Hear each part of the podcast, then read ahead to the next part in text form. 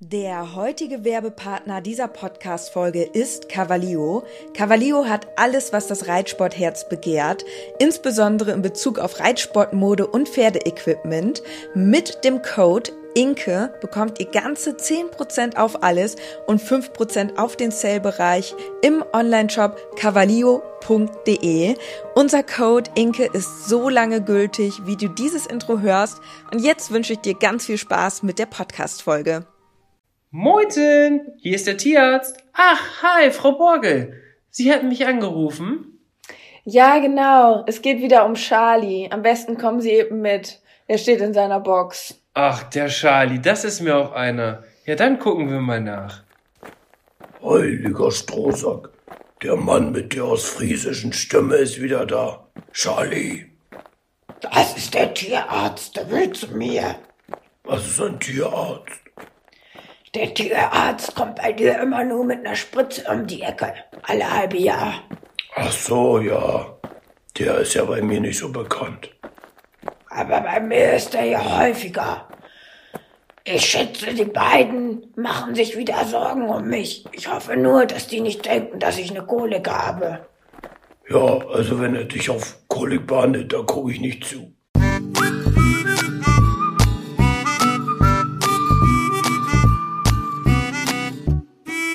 Herzlich willkommen zum Podcast Gepflegter Reitsport mit Inke Und Dennis. als Team Leo.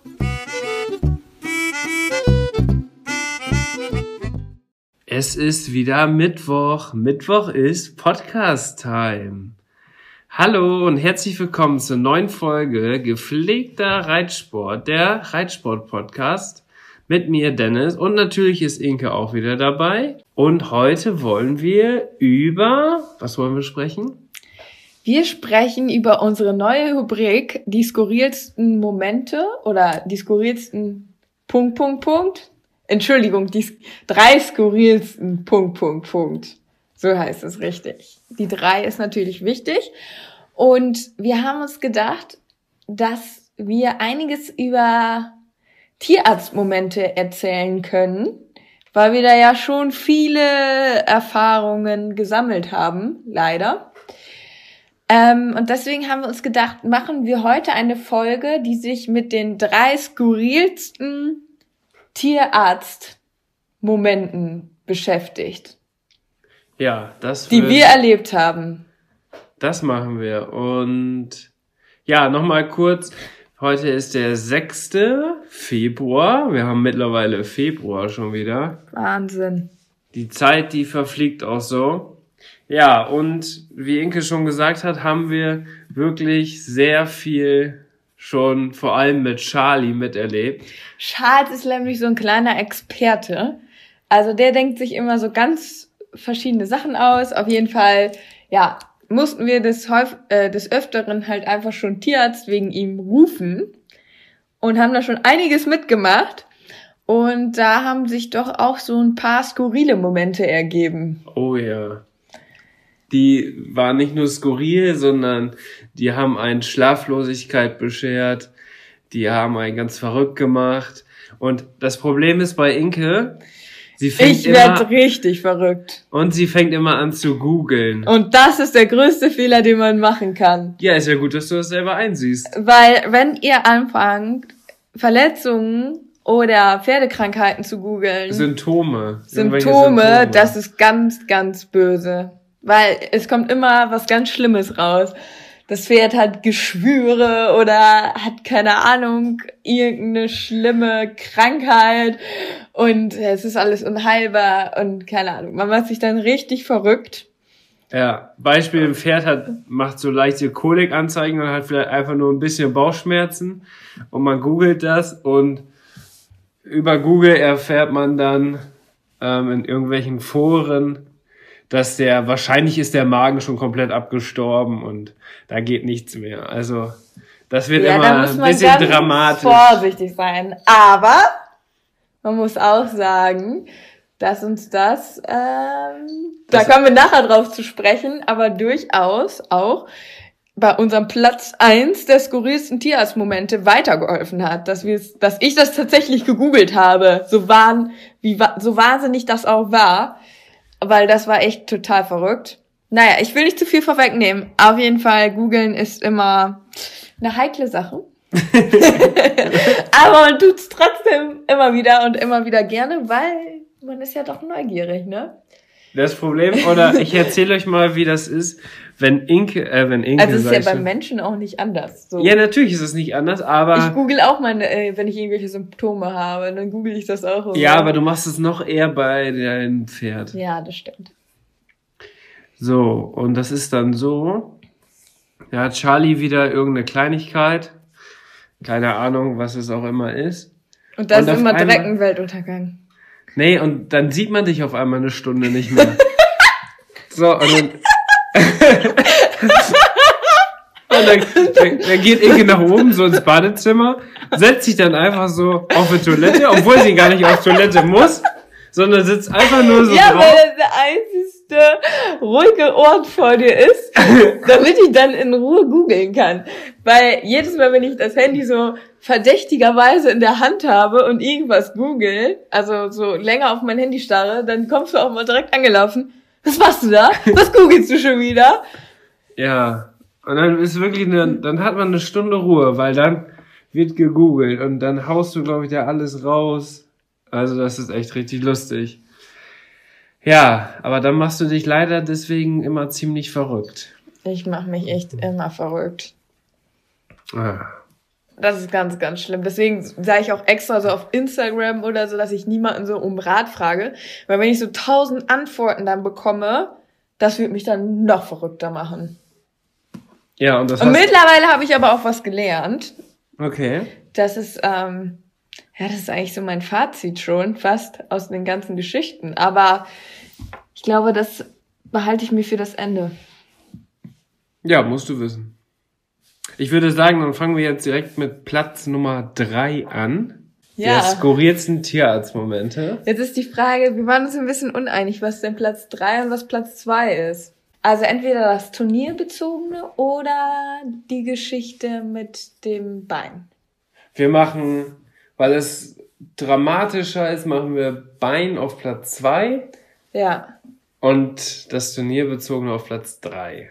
Okay, also das Turnierbezogene, soll ich das jetzt erzählen? Ja, dein Teil wird sowieso dann in dieser Folge wahrscheinlich größer. Ja, weil das so mehr aus meinem Sichtfeld irgendwie. Ja, weil Bube, der hat bislang noch nichts Schlimmes gehabt. Da kann man nicht, der hat, der hat bislang einen Tierarzt nur beim Impfen gesehen. Ja, das stimmt. Deswegen werde ich wahrscheinlich jetzt ein bisschen mehr reden.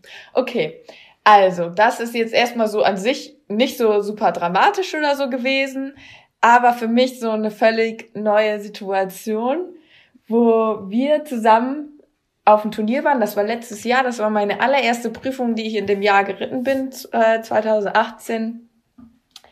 Kandarin L. Ähm, und die bin ich dann auch geritten. Ja, und nach der Prüfung kam dann so ein Mann zu mir, so ganz hektisch. Und ich dachte schon so, hä? Was will der denn jetzt von mir, ne? Mhm. So, also man hatte schon irgendwie so, der guckte mich schon so merkwürdig an. Und ich dachte erst so, hä? Was will der jetzt? Und der dann auf einmal so, ähm, ja, Dopingkontrolle, ähm, Sie müssen jetzt direkt vom Pferd steigen und ähm, mitkommen. Und ich war halt so direkt aus der Prüfung gerade rausgeritten. Und ich war völlig perplex, so weil, also, wie gesagt, also ich gehe halt, ähm, bin mir halt bisher so L-Dressur geritten, davor ja auch A-Dressur und da kommt man eigentlich in der Regel selten, sage ich mal. Nee, das stimmt nicht. Ja, Das ist egal in welcher Klasse gleich. ja, aber meistens gucken die sich eher schon von den höheren Klassen an. Nee, du hast nur den unteren, hast du äh, geringere Chancen, weil da einfach weniger Starter sind. Aber die machen von dem, von der Klasse her machen die das immer gleich. Naja, auf jeden Fall war es für mich trotzdem das allererste Mal, dass ich Ja, die Wahrscheinlichkeit ist sehr gering, dass man in eine Dopingkontrolle kommt. Ja, so, es war halt das erste Mal und ich wusste überhaupt nicht Bescheid, so was abgeht. So, auf einmal kam da so ein Mann und meinte so, ich müsste sofort von Charlie runtergehen und keine, der war eigentlich auch noch voll so am Pusten und ich wollte eigentlich ja auch noch irgendwie ein bisschen leicht traben und Schritt reiten so. Ja. Aber ich musste dann halt direkt so vom Pferd springen. Das war halt schon irgendwie ein bisschen unangenehm. Ja, und dann ähm, mussten wir mitkommen und dann wurden wir in eine Box geführt. Und da musste ich dann Charlie absatteln und ähm, ich glaube, dann haben wir ihn einem Halfter drauf gemacht. Und ja, ich musste dann aufpassen, dass Charlie nirgends so dran geht mit dem Mund, dass er nirgends so was berührt, dass er aus Versehen irgendwie was aufnimmt. Mhm. Und man denkt sich so persönlich in diesem Moment, als ich vorhin losgefahren bin, hat er ungefähr noch die halbe Stallgasse abgeleckt, den ganzen Anhänger abgeleckt, aber jetzt darf er ja nicht irgendwas berühren. Und da wurde mir schon echt so ein bisschen komisch, ne, weil ich so gedacht habe, es war so ein komisches Gefühl, weil man so dachte, ja, jetzt muss man so darauf achten, dass das keine Verbo also dass Scheiße jetzt keine verbotenen Substanzen aufnimmt. Ähm, Ja, die Box. weil, weil das dann, wenn der theoretisch da was ableckt und der, die dann nachher was finden, dann kann man irgendwie, könnte man halt sagen, ja, da in der Box, da hat er das abgeleckt und genau in dem Moment hat er dann noch was aufgenommen, so. Und deswegen müssen die dann aufpassen, damit man das dann auch nicht so anfechten kann, alles. ja, ja, klar. Dass man in dem Moment nichts mehr, ähm, dass er dann auch nirgends mehr drankommt dem Mund. mhm. Aber trotzdem war es so ein komisches Gefühl, weil man so sich ja vorher gar keine, man macht sich ja schon so Gedanken, so grob, so, ja, was ist halt Doping, so keine Medikamente geben und sowas. Aber so, man achtet ja nicht jetzt darauf, ähm, was das Pferd so anschlabbert und so, ne? Nö. Und das war schon ein komisches Gefühl. Ja. Und dann ähm, mussten wir da warten, dass ähm, der Charlie pinkelt, damit die eine Urinprobe nehmen können. Ja, Charlie hat natürlich nicht gepinkelt. Und dann mussten wir Blut abnehmen von ihm. Aber die Tierärzte sind dazu verpflichtet, 30 Minuten zu warten. Ja. Also die Und müssen das- 30 Minuten warten, bevor die was machen dürfen. Und das war ehrlich gesagt auch ziemlich unangenehm, weil irgendwie war es so eine doofe Situation, weil man denkt so, ja, man ist jetzt hier in dieser Dopingkontrolle. Und ich konnte dann irgendwie auch nicht so Smalltalk mit denen halten, weißt du? Ja, Also die fingen dann irgendwie so an, über ihren Hund zu sprechen und so. und ich stand da einfach nur so, ich so, oh, das ist irgendwie mir gerade so völlig egal. So, ich war irgendwie die ganze Zeit damit beschäftigt, dass Charlie nicht irgendwas anschlabbert und es waren sehr unangenehme 30 Minuten. Also die waren nett und so, das kann ich jetzt gar nicht sagen. Also die, also die waren nett, meine ich damit. Aber ähm, es, man ist einfach in dem Moment, will man keinen Smalltalk machen, so. Ja. Ja. Unangenehme Situation. Unangenehme Situation. Ja, und dann wurde Blut ich, abgenommen. ich war ja eigentlich. Ich und du ja warst eig- nicht da, weil du musstest noch den Pass holen, weil wir den nicht dabei hatten. Ja, das hättest du jetzt auch ein bisschen schöner erzählen können. Spannender meinst du? Ja, M mehr Dramatik. ja. Wo warst du denn? Ja, das hast du schon gesagt. Ja, ich hab, wir haben natürlich ausgerechnet an dem ersten Turnier den Pferdepass zu Hause vergessen. Und dann durfte ich natürlich nach Hause fahren und den holen. Weil eine Dopingprobe und auch eine Pferde- oder Pferdekontrolle darf halt nie ohne Pass durchgeführt werden, weil man ja sonst hinterher den Pass austauschen könnte oder irgendwelche anderen Manipulationen machen könnte. Ja, und deswegen musste ich den von zu Hause holen. Und deswegen musstest du auch noch alleine warten und konntest auch nicht mit mir sprechen, weil ich ja dann in der Zeit unterwegs war. Ja. Und dann wurden wir, da hast du den Pass dann Gott sei Dank noch geholt. Ich musste dann die ganze Zeit dann noch mit Charlie warten. Ja, und dann sind wir ja nach Hause gefahren und dann haben wir halt erzählt, dass wir in der Dopingkontrolle gekommen sind. Und dann haben uns alle richtig verrückt gemacht, ne? Mhm. Also wir dachten, dachten dann so, ja, also als sie so anfingen, so von wegen, Charlie darf jetzt nichts mehr berühren, da wurde mir schon ein bisschen mummelig, aber dann habe ich so im Nachhinein gedacht, ja, aber der hat ja keine, Medi also der hatte halt seitdem wirklich ein halbes Jahr keine Medikamente mehr bekommen und wir füttern halt auch nichts Besonderes und keine Ahnung, benutzen nicht irgendwelche merkwürdigen Salben. Also eigentlich hatte der nichts so wirklich bekommen. Aber man geht ja im Kopf, geht man so alle möglichen Ja, ja. Szenarien durch. Und eigentlich, aber ich war mir schon ziemlich sicher, dass eigentlich nicht sein kann. Und- aber dann kamen wir in den Stall und plötzlich fingen dann irgendwie alle an. So von wegen, ja, Banane wäre schon Doping und Ja. keine Ahnung was. Was ist, wenn dein Pferd hier vielleicht Hustenpulver vom Nachbar mit aufgenommen hat? Weil die auch zum Misten damals immer umgestellt wurden in die anderen Boxen. Ja. Und dann dachte ich so, scheiße, was ist, wenn der außerhalb unserer Kontrolle irgendwie was aufgenommen hat, ne? Oder bei uns sind ja auch viele Kinder unterwegs, die dann auch einfach mal den Pferden vielleicht ein Leckerli unerlaubterweise zustecken und nicht jedes Leckerli ist dopingfrei. Ja. So, solche Szenarien gingen einem dann durch den Kopf und das hat mich richtig verrückt gemacht. Das war echt übel. Und daraufhin habe ich dann auch mich super intensiv mit dem Thema Doping nochmal auseinandergesetzt. Also gegoogelt. Äh, also gegoogelt, ja. Aber die FN hat wirklich eine sehr informative Seite, was das angeht. Und ich glaube, es steht auch in der LPO. Und dazu habe ich auch mal so einen ganz ähm, großen Instagram-Beitrag ähm, erstellt, wo ich wirklich mal alle Infos so gesammelt ähm, aufgeschrieben habe. Mhm. Naja, auf jeden Fall ähm, hat uns das aber wahnsinnig verrückt gemacht, ne? Und Ja. dann hat uns auch noch ein Bekannter erzählt, dass das echt auch lange dauert, bis sie sich dann zurückmelden. Ja, Oder- das hat, das haben welche gesagt und welche haben das gesagt, die auch früher schon mal vor 10, 15 Jahren auch in der Dopingprobe waren. Im negativen Fall wurde halt nicht Bescheid gegeben und dann war das ja immer offen und man muss, wusste nie, kommt da jetzt noch was oder kommt da jetzt nichts mehr. Aber das haben die zum Glück heute geändert, heutzutage. Und man bekommt auf jeden Fall Bescheid. Und ja, das kannst du vielleicht erklären. Ja, dann ungefähr so nach, oh, das hat aber schon so fast vier, sechs Wochen gedauert, Ja. habe ich dann einen Brief von der FN bekommen und da stand dann drin, dass die Dopingprobe halt negativ war, also sprich, dass keine unerlaubten Medikamente oder Dopingmittel in Charlies Blut gefunden wurden. Da gibt's ja auch so bestimmte Grenzwerte. Ja. Auf jeden Fall war es halt, hat die IFN sich dann bedankt für den, also dass man halt fairen Sport ausübt. Ja, und dementsprechend war man dann irgendwie dann doch erleichtert, wenn man sich irgendwie so merkwürdige Situationen ausgemalt hat. Also wirklich, ich habe echt so die ganze Zeit gedacht, was, wie hätte vielleicht irgendwie noch was in seinen Körper gelangen können. Also Ja. hat mich echt verrückt gemacht.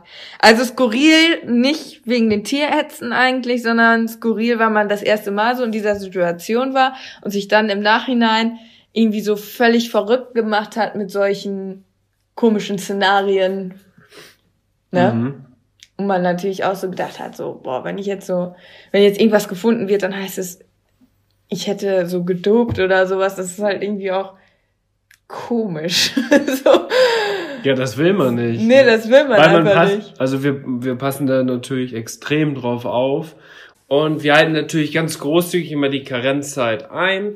Also wir fragen die Tierärzte immer, wie lange wir nicht aufs Turnier dürfen und halten das dann ganz großzügig ein, damit da auf jeden Fall nichts passieren kann. Und da haben wir aber natürlich dann, ja, uns auch einfach nochmal, ist uns ein Stein vom Herzen gefallen. Obwohl ja eigentlich nichts war, aber Ja. Das war schon ein bisschen skurril. Es war halt nichts, aber man hat sich trotzdem mega die Gedanken gemacht. ja. Ja. Und was wir daraus gelernt haben, immer den Pass mitnehmen. Genau. Ansonsten darf man erstmal durch die Weltgeschichte fahren. Das ist nicht so cool. Das war Platz drei. Nun folgt Platz zwei. Und da war es so, dass Charlie lahmend, stark lahmend von der Weide kam. Also er hat wirklich sehr stark gelahmt. Und wir haben gedacht, bei so einer starken Lahmheit ist es ja oftmals irgendwie ein Hufgeschwür. Ja. So. Und deswegen habe ich gedacht, ach, das ist bestimmt nur ein Hufgeschwür. Ruf ich mal die Tierärztin an. Ähm, und dann kann die das aufschneiden und dann hat sich die Sache erledigt. So ungefähr habe ich das gedacht, ne? Ähm, und hatte dann an dem Abend sogar noch, ähm, war ich auf einen Geburtstag eingeladen von der Family. Den wollte ich dann aber ja, nicht. wir beide. Wir beide. Den wollte ich dann aber auch nicht absagen, weil wir nicht schon wieder erzählen wollten, dass Charlie irgendwie was hat. ja, weil die Krankheitsgeschichte vorher schon sehr extrem war. lang war. Und Inkes Familie schon gedacht hat, ein Pferd ist ja eigentlich die ganze Zeit nur krank. Was ist das eigentlich für... Das hat, lohnt sich ja gar nicht, ein Pferd zu haben. So. Ja, und deswegen wollten wir das quasi geheim halten, dass Charlie jetzt irgendwie wieder lahm ist.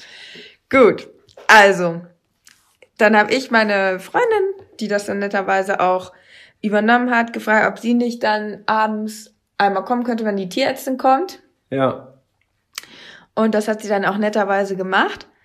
Aber ich bekam dann leider einen Anruf, Wo die Party schon am Laufen wo war. die Party schon am Laufen war.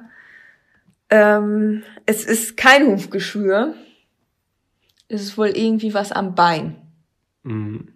Und so eine starke Lahmheit am Bein, das muss dann schon was Heftiges sein, habe ich dann im ersten Moment gedacht, ne? Ja. Und dann sagte die Tierärztin wohl, ich hatte dann halt direkt die Tierärztin am Telefon, das wäre wohl ein Griffelbeinbruch. Jo. Ja, und dann habe ich natürlich erstmal... Und wie hat die das herausgefunden? Die ähm, hatte das vermutet. Also sie hat das nun vermutet, sie konnte das noch nicht Ach sagen. so. Hatte dann vor Ort ein Röntgenbild gemacht, aber diese mobilen Röntgendinger, die sind ja auch nicht so gut. So, da kannst du halt nicht, so wie in der Klinik ist das nicht alles, glaube ich, einfach auch, einfach von der Qualität, von der Bildqualität, sage ich mal, nicht so wie die High-Tech-Dinger wie aus der Klinik, ne?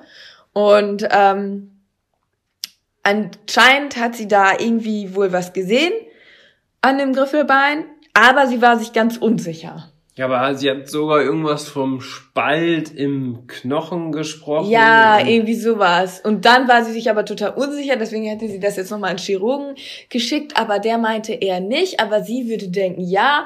Und auf jeden Fall hätte mein Pferd wahrscheinlich einen Griffelbeinbruch. ja. das ist, äh, ja. Und dann standen wir damit. Dann äh, dachte ich so, scheiße. Ja, und dann, Entschuldigung, ähm, aber da denkt man natürlich erstmal nichts Gutes. Und dann sagte sie auch so, ja, ähm, der müsste jetzt ganz still stehen und hat mir dann total Angst gemacht, der dürfte sich jetzt ungefähr so keinen Zentimeter mehr bewegen.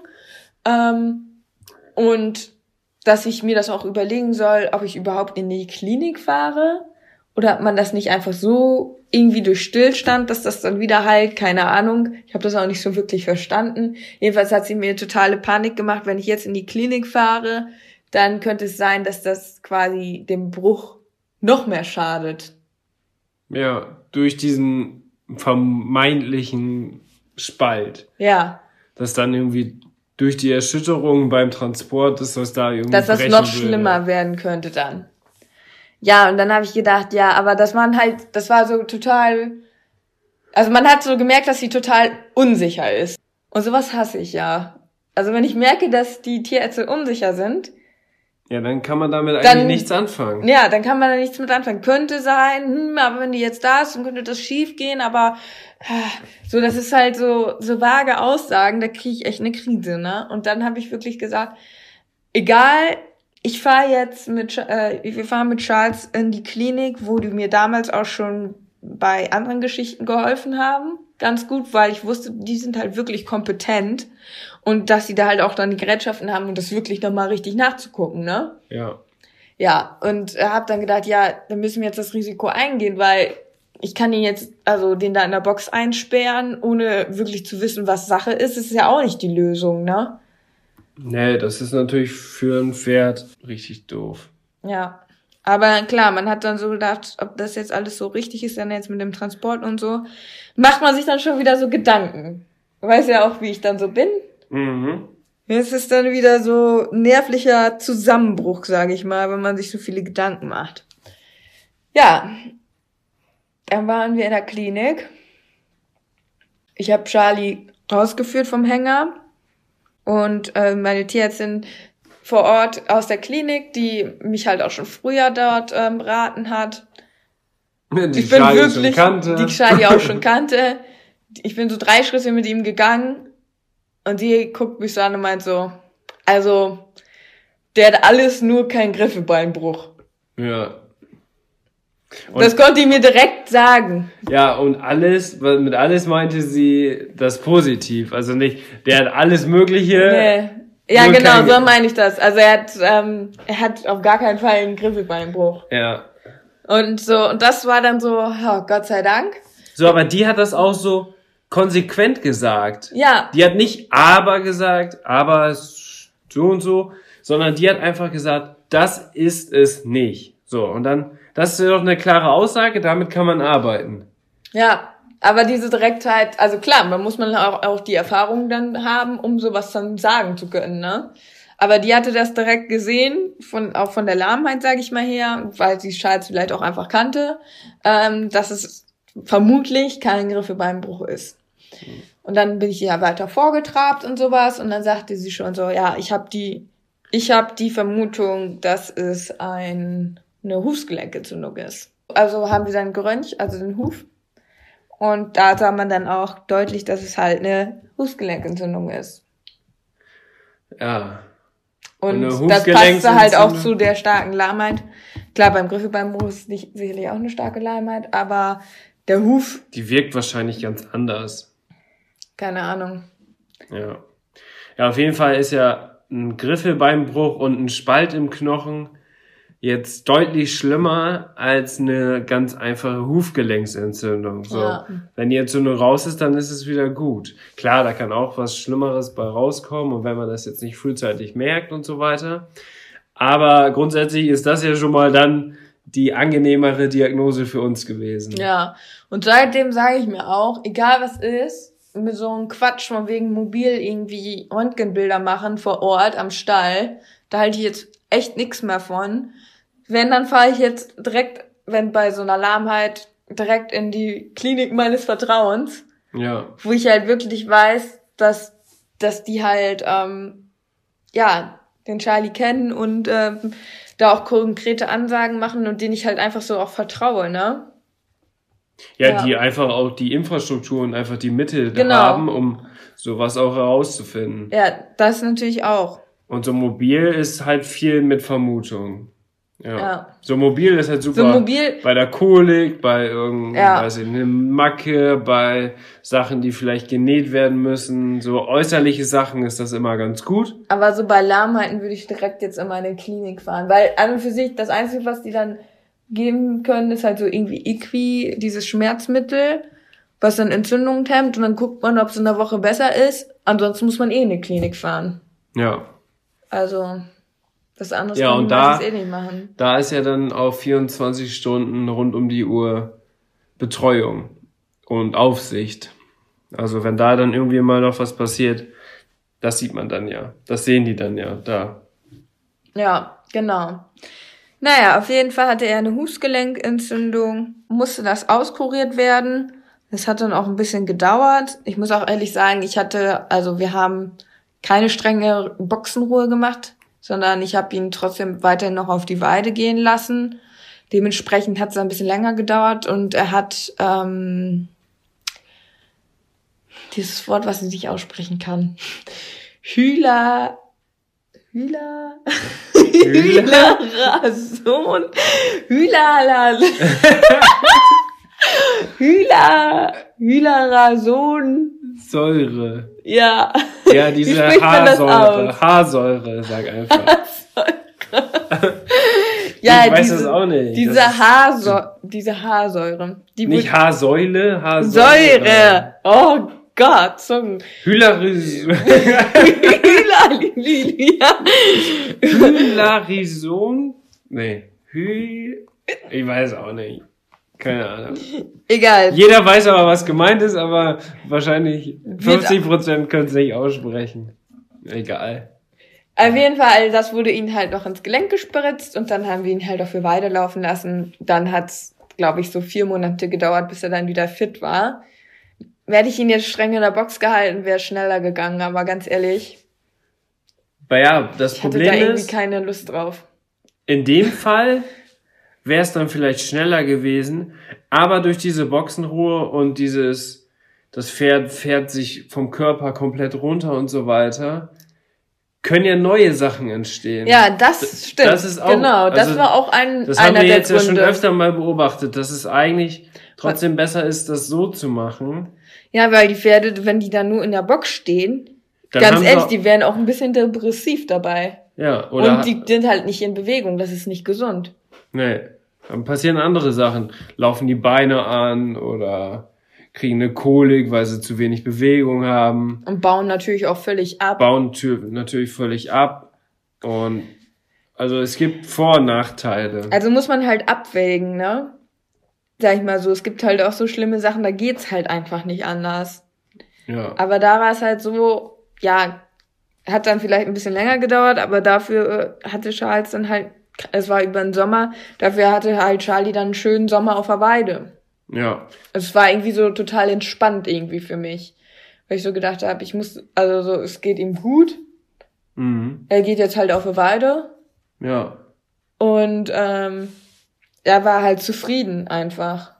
Ja, das, Das ist halt irgendwie auch natürlich ein schlimm, super- wenn du dein Pferd so einsperrst und du musst dann da jeden Tag hin, das führen und du merkst halt, dass es dem gar nicht gut geht. Das belastet ja auch den Reiter oder den Besitzer vom Pferd.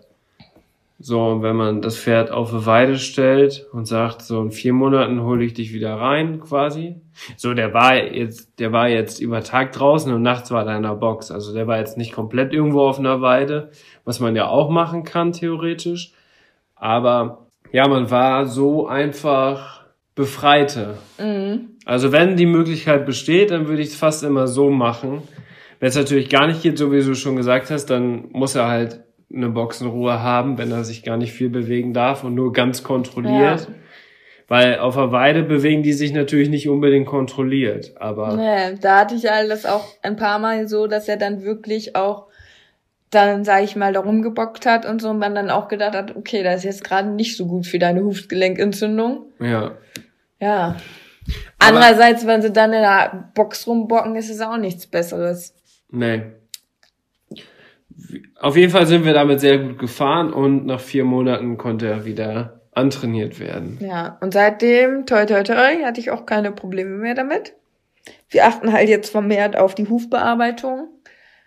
Aber Ja. ähm, dass da wirklich gezielt auch ähm, mehr darauf geachtet wird, so von, den Stell von der Stellung her und so. Aber bislang hatte ich da echt noch keine Probleme mehr wieder mit. Also, Dann haben wir ganz, ganz genau auch einen Plan, wann wir zum Hufschmied müssen, melden das ganz frühzeitig an, dass das auch alles passt, dass Ja. er wirklich so einen ganz regelmäßigen Rhythmus hat. Und so hat er bislang keine Probleme gehabt. Und das ist natürlich super. Also, ja. So das ist jetzt so gerade ein ganz eingespieltes System, was wir da haben. Ja. Und Bube, der hat ja keine Eisen, das kann man auch noch mal kurz dazu sagen. Der fährt jedes zweite Mal mit. Ja, aber skurrile Geschichte, weil mich die Tierärztin dort vor Ort erstmal richtig kirre gemacht hat, ne? Mit so Ja. einer Diagnose, dann fällt man ja erstmal hinten, also fällt man ja erstmal hinten rüber, weil man denkt so, ach, wer je, ein Griffelbeinbruch, das ist ja heutzutage vielleicht auch nicht mal ganz so schlimm, aber finde ich jetzt schlimmer als eine Hufgelenkentzündung. Ja. Weil da das oftmals auch irgendwie mit einer OP oder so dann vielleicht verbunden ist.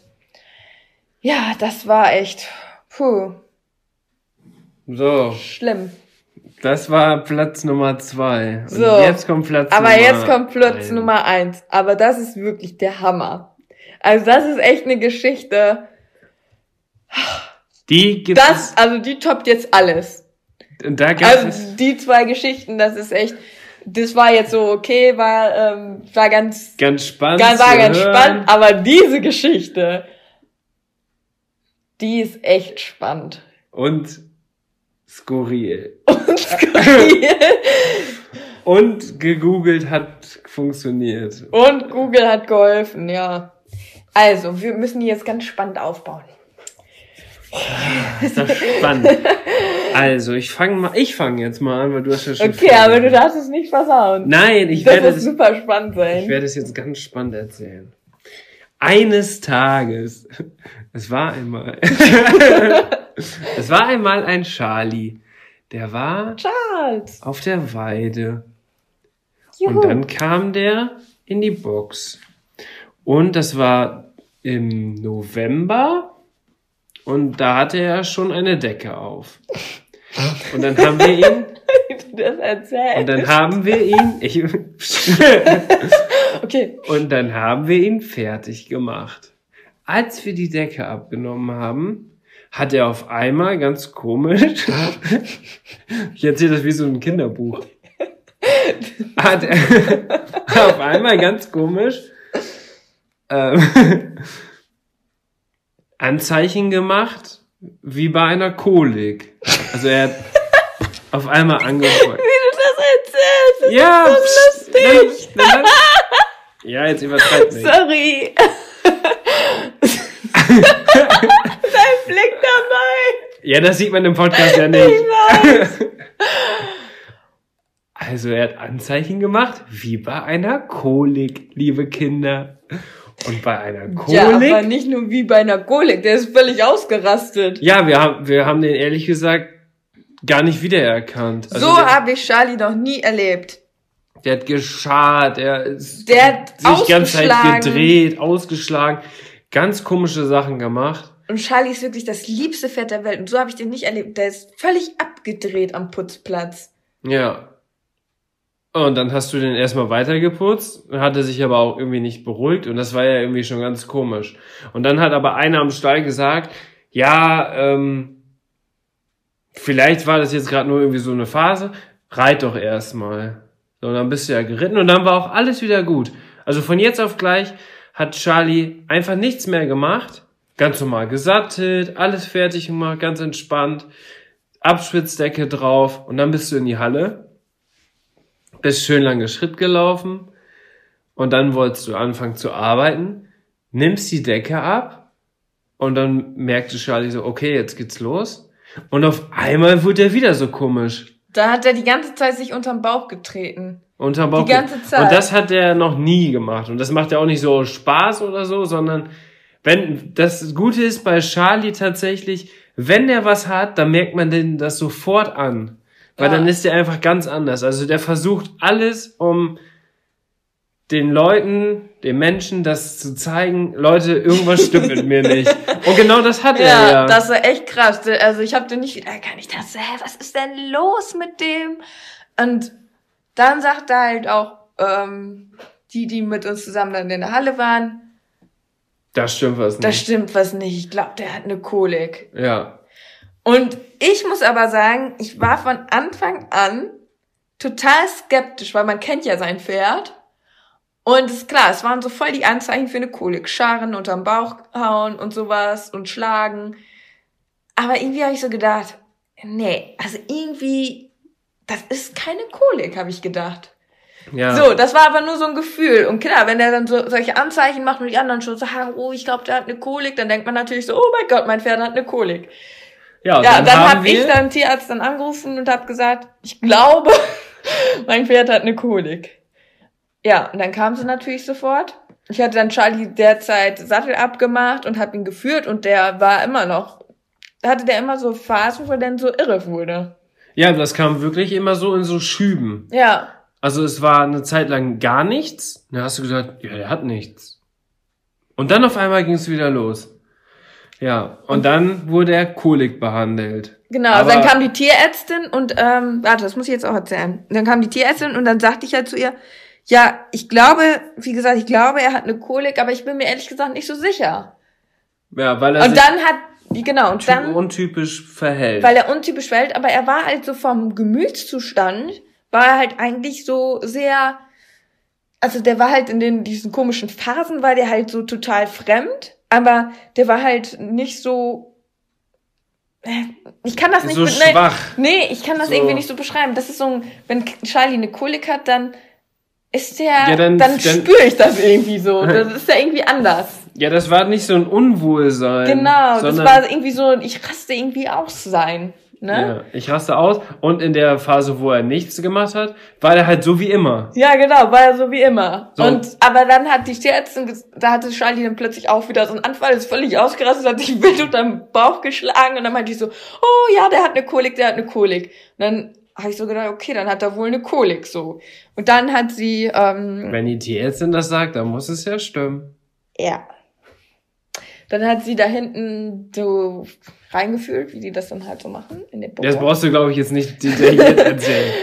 Kolik behandelt, nennen wir Ja, das aber sie hat dann schon so gesagt, hm, komisch, eigentlich finde ich nicht so wirklich was. Ja, also er hatte keine Verstopfung oder so, Ja, gar nichts. Er war auch nicht irgendwie aufgegast. Das genau, das haben wir dann Sachen. ja auch gemacht. Da gab's ja diese ähm, Magen-Schlund-Sonde. Mhm. Die, da Das ist kriegen auch die, übel. Da, also das ist, ähm, da ist es schon übel. Da kriegen die Pferde dann so einen Schlauch durch die Nase, durch die Nüstern. Oder kriegen die es durch die Nüstern? Doch, durch ja. die Nase, ja. Ja, und dann wird das so in den Magen reingeschoben, dieser ganze Schlauch. Der ist echt dick. Mhm, Also der ist fast so dick wie so ein Gartenschlauch. Ja. Und dann gucken die halt, ob, ob das Pferd aufgegast ist. Und wenn, und wenn, ja genau, wenn quasi ähm, der Schlauch dann in den Magen reingeht, durch diese Magenklappe, dann ist es bei den meisten Pferden so, die dann wirklich eine, eine Aufgasung haben, eine Dass das Gas- dass das Gas durch den Schlauch dann rausläuft. Also wie so ein Ventil, kann Ja. man sich das vorstellen. ja, und dann, So, aber da kam nichts. nichts. Er hatte auch ganz normal Magengeräusche und alles. Also es hat alles dafür gesprochen, dass er eigentlich nichts hat. so, und dann haben sie da, ähm, machen die das dann, wenn der Schlauch dann schon drin ist, dass die dann halt Wasser reinkippen und Öl. Mhm. Das ist halt einfach so magenfreundlich, sag ich mal. Ja, so lauwarmes Wasser. Und ähm, das haben die dann auch gemacht. Ja, dann dachten sie, ja, hm, eigentlich ist das aber auch nichts so. Und dann haben sie aber trotzdem dann Kolikmittel gegeben, weil sie halt so auf Nummer sicher dann gehen wollten. Weil ein Tierarzt sagt halt nicht direkt, also das fällt natürlich ein Tierarzt in der Position schwer zu sagen, nee, ich glaube, der hat keine Kolik, wir behandeln jetzt nicht auf Kolik. Und nachher hat er doch eine Kolik und das Pferd liegt irgendwie tot in der Box, ne? Ja, weil Kolik ist einfach ein ganz schwieriges Thema.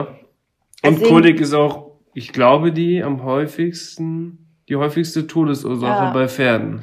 Deswegen konnte sie da dann auch keinen Kompromiss eingehen und hat dann gesagt, ja, nee, konnte sie dann auch keinen Kompromiss eingehen und hat dann auch gesagt, ja, nee, ähm, wir behandeln den auf Kolik. Und dann habe ich natürlich auch so gesagt, ja, hm, okay, ist dann wohl besser so.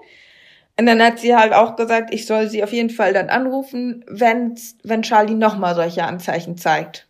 Ja, wir sollen das beobachten. Ja, wir haben dann Charlie in die Box gestellt. Charlie war ganz normal. Ja, Charlie war eigentlich eher genervt davon, Ja, dass er jetzt behandelt Aus, werden und musste. seine Nase blutete natürlich. Das tat mir richtig leid. Und dann durfte er nichts fressen. Dann durfte er nichts fressen. Und dann war er einfach nur angepisst. Ja, und dann war es ganz kurios, weil er auch einfach nichts hatte. Am nächsten Tag ganz normal fängt man mit Mash an. Ja. Und äh, dieses Öl, das siehst du dann auch an den Äpfeln, wenn der Magen einmal durchgelaufen ist, so die Verdauung einmal durchgelaufen ist, dann siehst du das nachher auch, wenn die, weil man ja Öl reingekippt hat in den Magen, Ja. dass die Äpfel dann so glänzen. Und dann ist ist es eigentlich so, dann ist das einmal durch die Verdauung. Ja. So, und und das bedeutet, es Morgen- gibt keine Verstopfung mehr. Genau. Am nächsten Morgen lagen die Öläpfel in der Ecke. Alles gut. Die, Öl, die Öläpfel ist auch ein guter Name. Ja, Charlie stand in seiner Box, hatte mega Hunger natürlich. Dann habe ich ihm ein bisschen Mesh gekocht. Weil eigentlich sagte die Tierärztin, die war noch so ein bisschen vom alten Schlag, was das angeht. Die meinte nämlich, von wegen der Charlie dürfte jetzt wirklich konsequent nichts essen.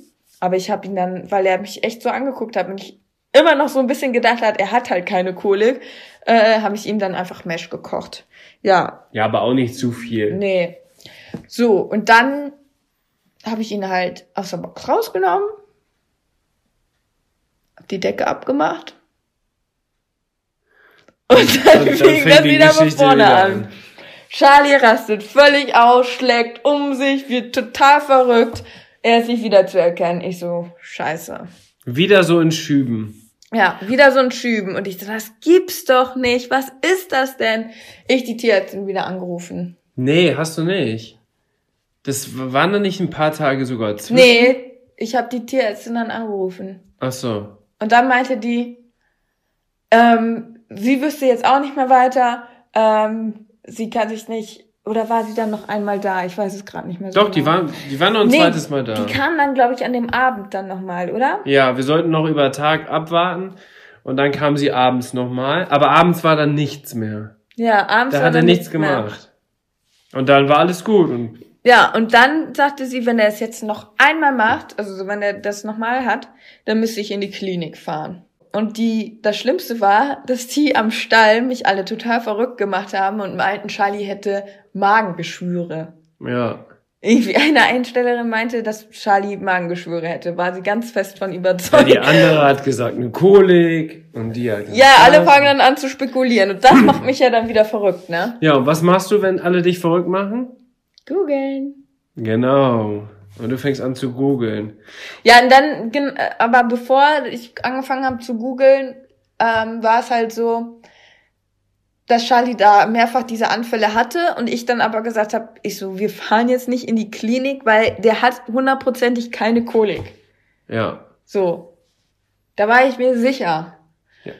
Da, zu dem, da, ab da war ich mir dann sicher, Charlie hat keine Kolik. Und Es dann muss habe ich irgendwas gesagt, anderes es muss sein. irgendwas anderes sein und ich beobachte das jetzt erstmal, weil es ging ihm so vom psychischen, also vom, vom, vom Gemütszustand ging es ihm gut.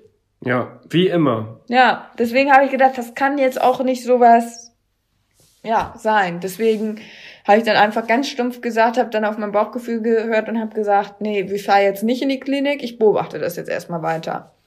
Ja, und dann hatte der Charlie halt immer wieder und wieder und wieder, aber es wurde Und wie halt auch lange nicht, ging das? es wurde halt auch Aber nicht das ging noch so zwei, drei, vier Tage sogar, oder? Ja, aber es war eigentlich immer so gleich schlimm. Es wurde halt nicht schlimmer, es wurde nicht besser. nicht? Ja. Und es war komischerweise immer zu den Wenn Zeitpunkten, ich die Decke abgenommen wenn du die Decke abgenommen Ja. hast und wieder draufgetan hast und wieder abgenommen. Und deswegen, wegen solchen kuriosen Sachen, skurrilen Sachen, hast du angefangen zu googeln und da hast du in ein Forum was gelesen, was sowas von unwahrscheinlich ist, aber jetzt musst du das erzählen. Ja, dann habe ich halt gegoogelt, das, was man eigentlich nicht machen soll. Und dann war der erste, bei, äh, das, direkt die erste, das erste Suchergebnis war dann ähm, ein Forum, wo dann eine Beitragsschreiberin haargenau diese Symptome schilderte. Ja. Und sie war völlig verzweifelt. Meinte so, ich weiß nicht, er wurde schon Kolik behandelt und wir waren schon in der Klinik und ähm, die dachten dann, da wäre irgendwas mit dem Rücken. Der ganze Rücken wurde durchgerönt und wir wissen immer noch nicht, was der hat. Ja. Und ich dachte so, ach ja je, ne? Und das das war- ist, aber das könnte, genau das könnte Charlie auch haben. Und wenn du, und wenn du in dem Moment, und wenn du in dem Moment bei Schritt drei warst, da war die schon bei Schritt acht. Genau. Und dann ging Und das, also sie hatte das, den ersten Beitrag hatte sie geschrieben. Entschuldigung, ich werde gerade so laut, ne? Ja. Den ersten Beitrag hatte sie geschrieben, als sie noch völlig ratlos war. Und so, und dann waren auch alle Mitglieder da auch völlig ratlos, weiß es ich, ähm, haben da irgendwelche Sachen geschrieben. Und dann irgendwann schrieb sie, Leute, Entwarnung. es war nur eine Hirschlausfliege. So, und was zum Teufel ist eine Hirschlausfliege? Das habe ich mir dann auch gedacht. Ich Hirschlausfliege gegoogelt. Hirschlausfliegen sind, sag ich mal, solche komischen Zecken. Die sehen aus ein bisschen wie so Zecken mit Flügeln. Und die sind, gehen hauptsächlich so auf Wild oder halt auf Hirsche. Deswegen auch Hirschlausfliege. Ähm, und die fliegen ähm, dann in diesem Zeitraum, fliegen die ihre Wirte an. Und wenn die dann Wirt gefunden haben, entweder der Hirsch, das Wild oder vielleicht sogar auch das Pferd, ähm, insbesondere leben die halt in Waldnähe. Da ist ja auch der Lebensraum vom Wild. Ja, und in einigen Teilen Deutschlands sind die ganz viel verbreitet und in anderen Teilen sind die gar nicht verbreitet. Ja. So, und im Münsterland zum Beispiel sind die eigentlich gar nicht verbreitet, deswegen äh, wissen die Tierärzte nicht, was die mit einem Pferd anrichten können. Genau. Und in einigen Teilen Deutschlands habe ich schon, habe ich auch einen Beitrag dann gesehen, da, wenn, Da wenn, du, wenn du da so ein. Reh oder so siehst, das hat hunderte von diesen Dingern auf sich sitzen. Also Oh. richtig schlimm. das ist aber übel. Ja, und das ist so, dass die sich auch auf den Wirt, also auf dem jeweiligen Tier vermehren. Nie- Und dann lassen die die Eier, lassen die auf den Waldboden fallen. Genau, also die kriegen nicht im Fell schlüpfen die Larven, sondern Die lassen die auf verteilen. dem Waldboden und da schlüpfen die dann im August und fliegen dann rum und suchen sich neue Wirte. Und wenn Richtig. so ein Wirt angeflogen ist, dann schmeißen die ihre Flügel ab, weil die dann für immer da wohnen wollen. Also das sind voll die Einsiedler. Die wollen, die finden einen Wirt, schmeißen die Flügel ab und sagen, Leute, hier bleibe ich jetzt, mein Ja, und das Leben sind halt Blutsauger auch, also wie so Zecken auch sind die dann, also dass die halt Blut saugen, aber dann saugen die mal so an der Stelle und dann wandern die halt weiter. Ja, das ist der Unterschied zwischen einer Zecke und einer Hirschlausfliege, dass die halt wandern und halt wirklich darauf wohnen. Ja.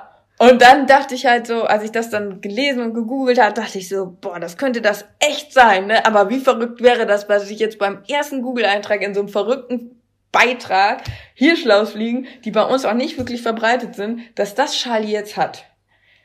Witzigerweise warst du dann sogar am Stall. Mhm. Ja, das muss ich jetzt erzählen. Das musst du jetzt erzählen, weil das ist auch ziemlich crazy. ich habe Charlie. Ich hatte dir das dann schon erzählt. Nicht so laut. Entschuldigung, ich bin so aufgeregt. Ich hatte dir das schon. Wir sitzen hier gerade zusammen und ich schreit mich die ganze Zeit nur an.